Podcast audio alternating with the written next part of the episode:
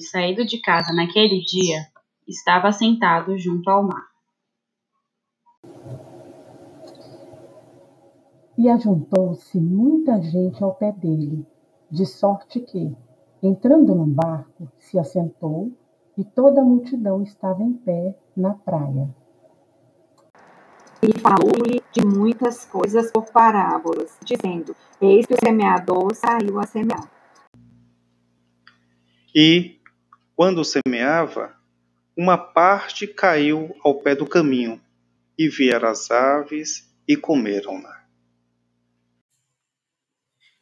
E outra parte caiu em pedregais, onde não havia terra bastante, e logo nasceu.